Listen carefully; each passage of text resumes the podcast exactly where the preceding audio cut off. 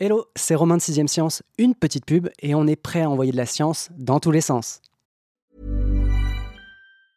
Mom deserves the best, and there's no better place to shop for Mother's Day than Whole Foods Market. They're your destination for unbeatable savings, from premium gifts to show-stopping flowers and irresistible desserts. Start by saving 33% with Prime on all body care and candles. Then get a 15-stem bunch of tulips for just $9.99 each with Prime. Round out Mom's menu with festive rosé, irresistible berry chantilly cake, and more special treats. Come celebrate Mother's Day at Whole Foods Market.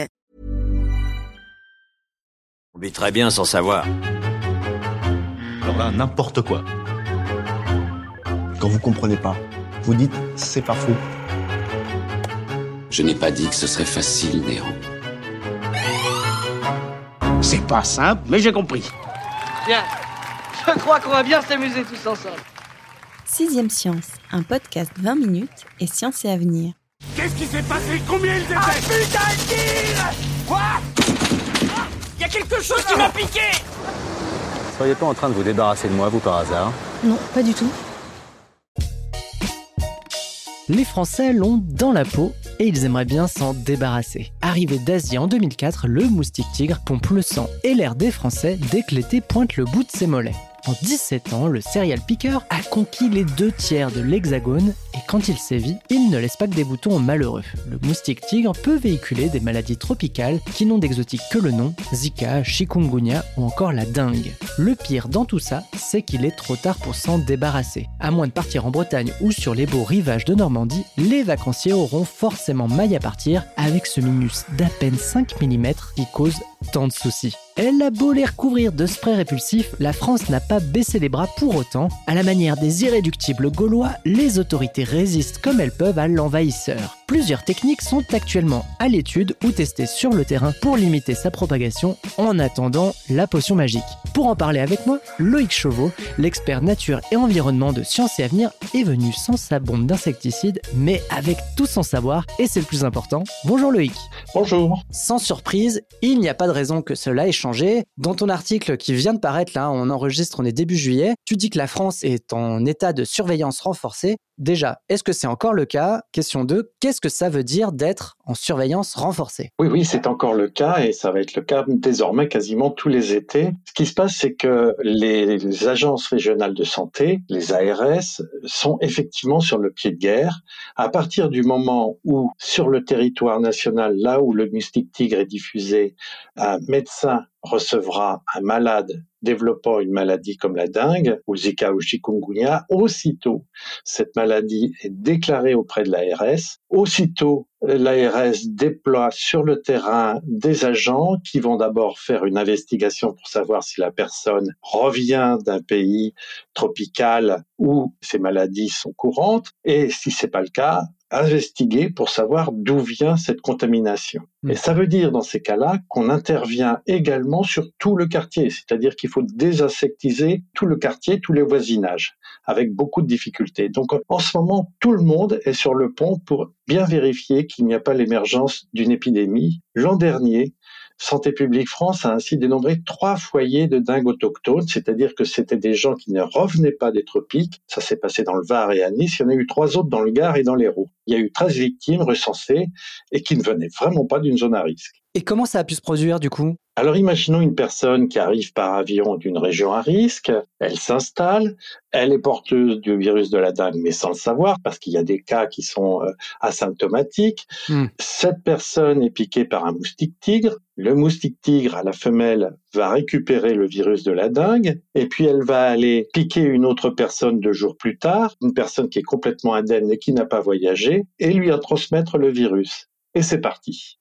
Il n'y a pas de tigre sauvage en France, donc il n'y avait pas non plus de moustique tigre sauvage en France avant 2004. Comment il a débarqué alors qu'il est normalement cantonné aux régions tropicales J'ai lu qu'il était arrivé dans les Alpes-Maritimes via l'Italie et notamment via le commerce international de pneus d'occasion. Oui, euh, c'est l'hypothèse la plus vraisemblable. Euh, Les commerces de pneus, les commerces de plants de bambou également.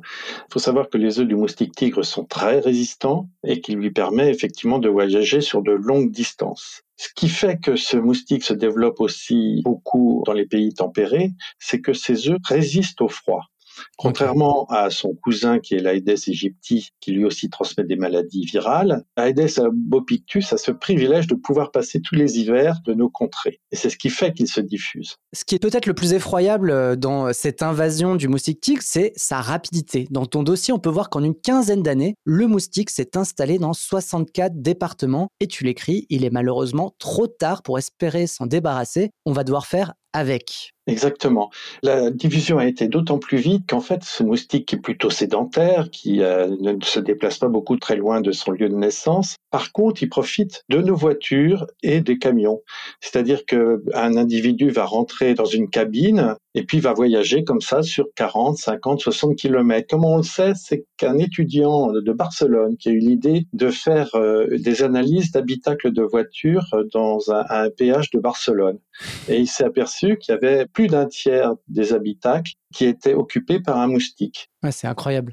Nos auditeurs n'ont pas la carte sous les yeux, mais euh, ce qui est assez impressionnant dans cette carte, c'est que, en gros, on a les deux tiers de la France qui sont noyés de rouge, donc c'est les cartes où le moustique tigre s'est répandu, et il reste un village d'irréductibles départements qui résiste à l'envahisseur. Alors, tu as notamment une enclave dans le centre, hein, tu as l'Allier, la Creuse, la Haute-Loire, et sinon, tu as la plupart des départements du nord de la France qui semblent échapper à l'invasion. Est-ce que c'est surtout rapport à la température de ces départements qui, en gros, les prémunissent un petit peu du danger euh, et des crocs du moustique tigre? Plus que la température, c'est l'altitude. Au bout d'une certaine altitude, le moustique ne s'adapte plus. Et donc là, sur les trois départements que vous avez cités, ce sont trois départements avec des altitudes moyennes assez élevées qui empêchent la colonisation. Pour le nord, eh ben, écoutez, on dépend beaucoup de l'augmentation des températures et donc du réchauffement climatique. Et il est à craindre qu'avec l'augmentation des températures, Aedes albopictus, petit à petit, colonise la Normandie, les Hauts-de-France, les régions les plus septentrionales. Et aille même jusqu'en Belgique et en Hollande. Qu'est-ce que t'as? Le palu. Foudroyant.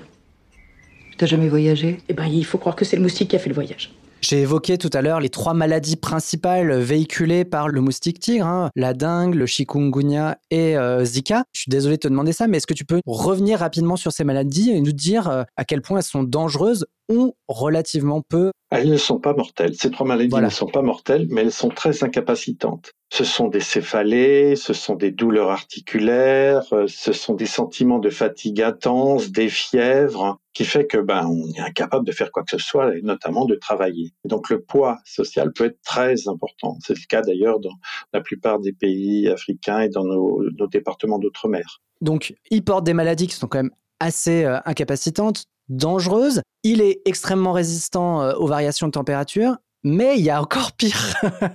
J'ai cru voir que sa capacité de reproduction, sa taille, son camouflage, mais aussi sa résistance aux produits euh, biocides faisaient de lui un adversaire quand même assez redoutable. Exactement. Donc, je vous ai expliqué tout à l'heure que ces œufs résistaient aux températures hivernales, mais on s'est aperçu également qu'ils devenaient résistants aux biocides, aux insecticides. C'est pas le seul. Culex pipiens, qui est notre moustique traditionnel qui zonzonne euh, habituellement et qui embête nos nuits, lui aussi est devenu résistant à ces produits biocides. Et donc là, on se retrouve avec une impasse parce que euh, pas mal de produits chimiques ont été interdits parce qu'on s'était aperçu que pour la santé humaine et pour l'environnement, c'était vraiment pas bien. Et euh, il ne reste plus qu'une molécule à disposition, qui est la deltamétrine, qui est de la famille des néonicotinoïdes, et c'est le seul que nous, nous pouvons utiliser.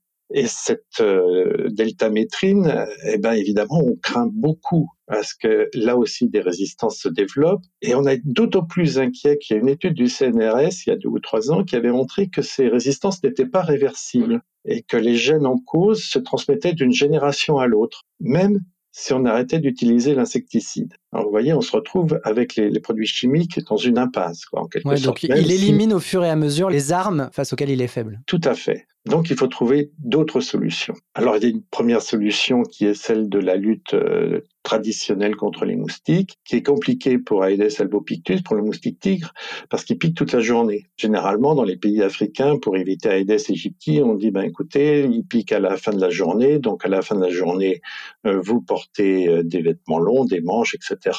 Là, ça veut dire porter des manches et des pantalons longs toute la journée, c'est un peu compliqué. Mais il y a une chose aussi qu'il faut faire et sur laquelle il faut être très vigilant et sur lequel l'ANSES insiste beaucoup, c'est de nettoyer son jardin. C'est d'éviter d'avoir des coupelles de plantes avec de l'eau stagnante. Il faut couper les grandes herbes. Vraiment faire en sorte qu'il n'y ait pas de lieu de ponte en plus, parmi toutes les qualités, c'est qu'il adore vivre dans les villes. Donc, il adore vivre dans la proximité de l'homme. Et les enquêtes qui ont été faites, notamment par euh, les ententes interdépartementales des démoustications, ces organismes qui sont chargés dans chaque région de lutter contre les moustiques, se sont aperçus en faisant des enquêtes qu'ils adoraient les cimetières. Alors là, vous avez plein de, pots de fleurs avec de l'eau qui stagne, tout va bien, quoi. Les parcs et jardins, et puis évidemment les jardins des particuliers. Le tableau que tu nous dépeins, il est vraiment pas rose, sachant qu'en plus, ce que tu dis pas là encore, c'est que non seulement il se reproduit, mais il peut beaucoup se reproduire, puisque j'ai lu dans ton dossier qu'une femelle pouvait pondre jusqu'à 2000 œufs durant toute sa vie, une vie qui peut s'élever jusqu'à un mois. Tout à fait. C'est le stade de l'imago. Pendant ce stade, le moustique ne se nourrit plus, c'est la larve qui se nourrit, mais le moustique là ne se nourrit plus. Elle est justement là pour se copuler et se reproduire. Et la femelle, donc, fait un repas de sang. Elle a besoin de protéines pour pouvoir pondre ses œufs une fois l'accouplement effectué. Donc, elle fait une première piqûre de sang. Elle va pondre 200 œufs. Puis, deux ou trois jours plus tard, elle va refaire un autre euh, repas de sang. Et ça pendant un mois. C'est-à-dire qu'elle va piquer une dizaine de personnes à peu près pour pondre ces 2000 œufs. Et c'est comme ça que ça se transmet le virus. Si une femelle est infectée, elle peut potentiellement contaminer une dizaine de personnes. Est-ce qu'on sait si, euh, justement ces femelles préfèrent certaines populations et certains types de peau Alors, ce sont des recherches fondamentales. Il semble que oui. Alors, il y a eu un laboratoire à Lyon qui a fait un travail qui est un peu particulier. Ils ont pris une dizaine de personnes, cinq hommes, cinq femmes, dont ils ont tamponné les aisselles, euh, les pieds, euh, les mains et ils en ont retiré chimiquement toutes les molécules chimiques. Et ils ont diffusé dans des caisses euh, transparentes ces molécules odorantes et les ont soumises à des moustiques femelles. Et on s'est aperçu qu'effectivement, il y avait trois substances chimiques qui étaient particulièrement appétantes, qui euh, intéressaient beaucoup les femelles moustiques. Et donc là, on avait une première piste peut-être d'avoir un produit qui permettrait peut-être d'attirer, de détourner les, les moustiques de l'homme. Mais malheureusement, pour l'instant, cette recherche est restée complètement fondamentale et n'a pas encore intéressé d'industriels on voit bien qu'effectivement, nous ne sommes pas égaux devant les moustiques. Il y a des microbiotes de la peau, c'est-à-dire toutes les colonies de bactéries qu'on a sur la peau, qui attirent plus les moustiques que d'autres. Et euh, par exemple, euh, les personnes qui ont bu de l'alcool attirent plus les moustiques, les femmes enceintes malheureusement également. Mais bon, généralement, euh, quand elles sont enceintes, elles ne boivent pas d'alcool, donc l'un dans l'autre, j'imagine que heureusement. Mais, nous, les gens qui prennent l'apéro le soir à la veillée, par contre, on prend un risque. Voilà, on fait jeu égal avec les femmes enceintes. Mmh. Comme quoi, il y a une justice dans ce pays. C'est que voyez-vous, monsieur, les paysans ne nourrissent pas seulement les moustiques, ils nourrissent aussi les aristocrates.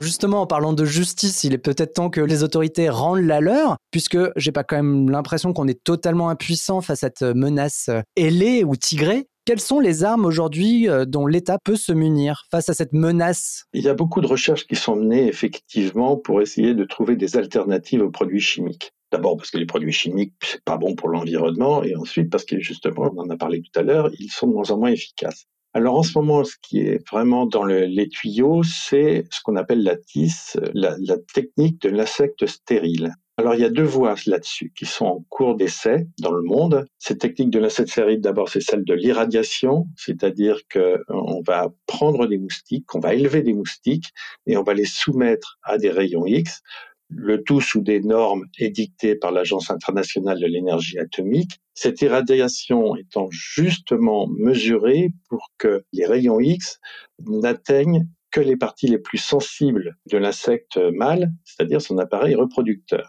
Mmh Et ensuite, une fois ces insectes stérilisés, on les relâche dans l'environnement en espérant qu'ils vont rentrer en compétition avec les insectes sauvages, avec les mâles sauvages qui ne sont pas stériles, pour euh, copuler avec les femelles. C'est euh, une, technique qui est en cours actuellement d'essai à Saint-Joseph, dans l'île de la Réunion. Il y a déjà eu des essais sur cette technique-là, mais elle ne correspondait pas à des critères scientifiques. C'est-à-dire qu'il faut avoir une population de femelles bien déterminée, il faut avoir à côté, euh, sur un autre village, une autre population de moustiques pour pouvoir faire une comparaison de l'efficacité. Un groupe témoin un groupe témoin. Et donc tout ça n'avait jamais été fait. Donc c'est euh, l'IRD, euh, l'Institut de recherche et de développement, qui est en train de mener cette opération qui a commencé en avril dernier, là, donc c'est tout nouveau, pour justement avoir un début de commencement d'une tentative de, de, de mesure de l'efficacité de ça. Puis l'autre technique, c'est l'utilisation d'une bactérie, Wolbachia.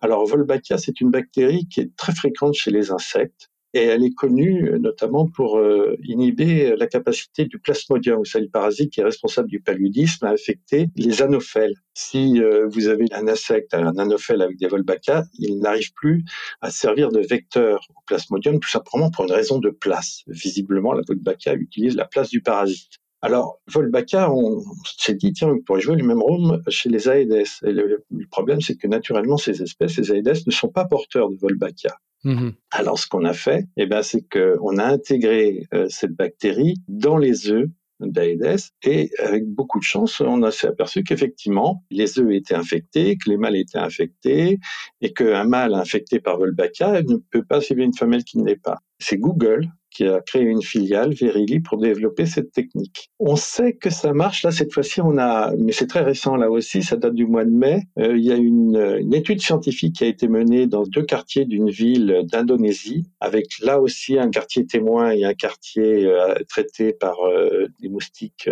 stérilisés par Wolbachia. Et on a effectivement vraiment un résultat intéressant, c'est-à-dire qu'une baisse de la prévalence de la dengue de 70% un abattement quand même très très important. C'est la première preuve qu'on a que ça marche. Et là, on a un petit problème euh, quand même moral, c'est que transférer une bactérie qui n'est pas présente naturellement chez un moustique, c'est un transfert horizontal mmh d'une espèce à une autre et ça ressemble à une manipulation génétique quand même. On y vient parce que euh, parmi les autres, euh, on va dire, nouvelles ou méthodes à l'essai, il y a celle du ciseau moléculaire, hein, CRISPR. J'ai cru voir qu'il était là aussi à l'essai pour modifier ou rendre inoffensif certains moustiques. Alors on est encore un petit peu dans le laboratoire là, on est en tout début, donc on ne sait pas très bien comment ça va marcher, mais c'est vrai que c'est une technique où on va essayer de couper euh, la partie du génome qui permet l'affection par le virus, mais c'est une voie qui est encore très jeune. Je trouve ça assez ironique, c'est que quelle que soit la méthode, euh, parmi celles que tu viens de nous montrer, pour remplacer une population par une autre, il va falloir élever quand même un grand nombre de moustiques et les relâcher au bon moment, au bon endroit. Comment on peut organiser et déployer justement euh, ces moustiques au bon moment et sur les bons lieux? Voilà. Alors, bon, élever les moustiques, c'est pas très compliqué, je veux dire. On a des grandes cages pour ça, euh, on sait les, les, reproduire. Effectivement, c'est les diffuser. Il y a des essais qui ont été faits, là, il y a une nouveauté, ça marche plutôt bien, c'est les drones. Avec les drones, on a pu euh, avoir des très bons résultats et notamment relâcher des milliers d'individus sur plusieurs hectares grâce à ces appareils la foire aux idées est ouverte en quelque sorte. Hein. Je ne sais pas si vous connaissez Rangoon, mais au mois d'août, il y a 100% d'humidité dans l'air. Il y a des moustiques gros comme mon poing qui vous filent le palais. Dans ton papier, tu termines sur une dernière parade qui consiste à s'attaquer non pas aux moustiques mâles, à les rendre stériles ou inoffensifs, mais plutôt à s'attaquer aux lieux de ponte. Comment on pourrait s'y prendre? Alors, ça existe déjà. Les, les, ententes euh, interdépartementales de démoustication, par exemple, euh, savent très bien, ils connaissent les marais, les zones naturelles où euh, les moustiques se reproduisent. Ils ont cartographié ces zones, les zones propices. Ils savent très bien que ces zones, par exemple en Camargue ou dans ces zones de marais, dès qu'il y a une pluie d'orage, il y a une mise en eau de ces zones et que voilà, il va y avoir une éclosion des œufs. Et ils viennent traiter que ces endroits-là. Ça évitait ce qu'on faisait à la sortie de la Deuxième Guerre mondiale, c'est-à-dire de prendre un avion et de mettre euh, du produit chimique indifféremment sur toutes les zones de marais. Ça on ne le fait plus et heureusement, on a quand même progressé. Mais on peut être encore plus précis. Il y a des chercheurs qui se sont dit, mais il y a des endroits même où les femelles sont encore plus attirées. Et elles sont attirées par quoi? Alors, elles sont attirées par un milieu. Par, alors, on parlait de microbiote de la peau. Là, maintenant, on parle de microbiote de l'eau, c'est-à-dire un agencement de bactéries, d'organismes, de végétaux qui plaisent aux femelles. Et donc, ce serait d'analyser ces conditions favorables, ce microbiote de l'eau, et euh, de les cibler pour euh, aller y poser des pièges. Et cette technique est en cours d'expérimentation en Méditerranée, dans le pourtour méditerranéen. On va terminer avec la partie peut-être la plus pratico-pratique, puisqu'on va parler des particuliers, des moyens que nous avons, nous, pour nous protéger euh, des moustiques tigres. Alors, entre la citronnelle que j'ai pas mal utilisée quand j'étais gamin, les sprays répulsifs, les répulsifs à ultrasons qu'on peut trouver sur Amazon et autres, et évidemment les insecticides, quelles sont les solutions que tu nous conseilles en plus de euh, nous couvrir les mollets? Parce que tu l'as dit, hein, le moustique tigre raffole des mollets Ce que je vous conseillerais, c'est les techniques de prévention. Il faut empêcher le moustique de pondre. Il n'y a que ça qui est efficace. Parce que pour le reste, malheureusement, euh, tous ces remèdes sont des pis-aller. Ça ne marche pas à 100%. Et vous trouverez aussi, par exemple, euh, un petit peu partout dans tous les commerces et sur Internet, des pièges à CO2. Alors les pièges à CO2, bon, les scientifiques sont très sceptiques sur leur utilisation. Le principe, c'est ben voilà, comme c'est le CO2 qui attire le moustique, le CO2 émis par notre corps, et eh ben on va faire des pièges qui vont émettre du CO2 et les moustiques euh, vont aller sur ces pièges plutôt que sur notre corps. La preuve de l'efficacité reste à faire. Ouais. D'abord, on n'est pas sûr qu'effectivement les pièges à CO2 ne vont pas attirer des moustiques qui, sans eux, ne seraient restés dans leur coin, ils ne seraient pas venus dans votre jardin. L'ANSES, justement, l'Agence nationale de santé, a commandé une expertise, une expertise scientifique auprès d'un panel de chercheurs pour savoir effectivement la réalité sur l'efficacité de ces pièges. Et donc, les résultats sont promis là dans les jours qui viennent. Donc, on va savoir si effectivement on peut faire confiance à ces pièges. Sinon, bah, pour le reste, la citronnelle, etc., l'efficacité n'est pas prouvée. Ouais, mais les sprays répulsifs, hein, ceux qu'on emmène par exemple quand on part euh, dans les îles, euh, c'est plutôt des solutions qui sont efficaces pour euh, repousser et éviter d'être piqué ou bah, Là c'est pareil, si vous allez surtout sur des pays endémiques de fièvre jaune ou de paludisme, les précautions, c'est des précautions, c'est vraiment d'éviter d'être couvert à, la tombée de la nuit, d'avoir une moustiquaire imprégnée de DTT. C'est ces précautions-là hein, qu'il faut prendre. Ok. Donc, euh, ouais, tout ce qui est produit, euh, en gros, laissons tomber quoi. Les insecticides, les prises électriques, euh, tout ça, on, on lâche. ça peut rassurer, mais ça n'a pas fait preuve de son efficacité. Et j'ai lu, enfin, je crois que c'était même ton dernier conseil, c'est qu'en gros, si jamais vous voulez utiliser des insecticides, faites-le avec parcimonie parce que vous risquez sinon de créer éventuellement une résistance chez vos moustiques. Voilà, c'est ce qu'on en a parlé tout à l'heure. Les insecticides, on est au bout de la logique, quoi. Chaque génération, alors ces moustiques font des de générations en un seul été. Donc, à chaque fois qu'elles rencontrent un, ben, leur ADN, leur, leur, patrimoine génétique cherche la parade et le trouve.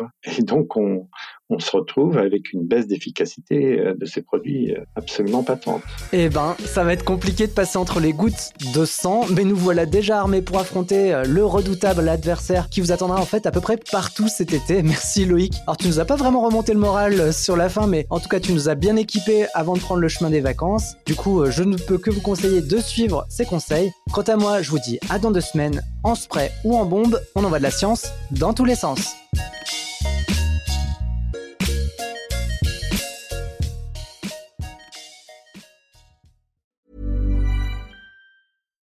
Here's a cool fact a crocodile can't stick out its tongue.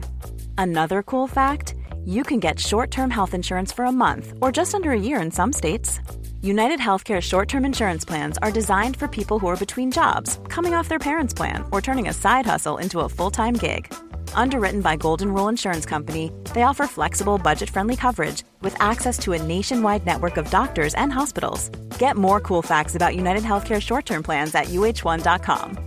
Hey, it's Paige DeSorbo from Giggly Squad. High quality fashion without the price tag? Say hello to Quince. I'm snagging high end essentials like cozy cashmere sweaters, sleek leather jackets, fine jewelry, and so much more. With Quince being 50 to 80% less than similar brands. And they partner with factories that prioritize safe, ethical, and responsible manufacturing. I love that. Luxury quality within reach. Go to quince.com slash style to get free shipping and 365 day returns on your next order. Quince.com slash style. On ne va pas se quitter comme ça. Vous avez aimé cet épisode? Sportif, généraliste, sexo ou scientifique, varié mais toujours bien informé. Découvrez les autres podcasts de la rédaction 20 minutes sur votre application d'écoute préférée ou directement sur podcast au pluriel.20minutes.fr. Et merci de nous avoir écoutés.